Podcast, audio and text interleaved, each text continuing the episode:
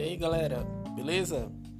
É, hoje vamos ler aqui um artigo para falar um pouco sobre esse contexto de vírus, isolamento social e também sobre essa questão de um, uma linha de pensamento negativo por parte da mídia tradicional. É o artigo do nosso amigo Agnaldo Alice Quaresma, estudante de psicologia e formado em comunicação social. Então é isso aí, vamos lá.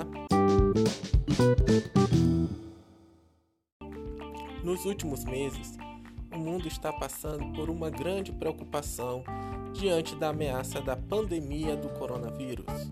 Países inteiros têm se preparado para que os efeitos nocivos às suas populações sejam menos devastadoras possíveis.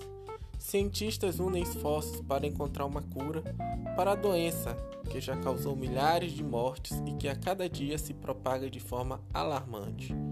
Diante deste cenário, milhões de pessoas pelo mundo estão de quarentena, passando pelo isolamento social como medida preventiva para frear o vírus.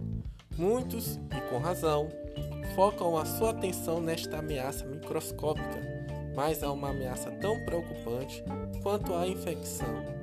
Estou me referindo às doenças psíquicas causadas pelo medo, ansiedade e pelos inúmeros bombardeios de notícias de cunho negativo, tanto na TV quanto nos grandes portais e redes sociais.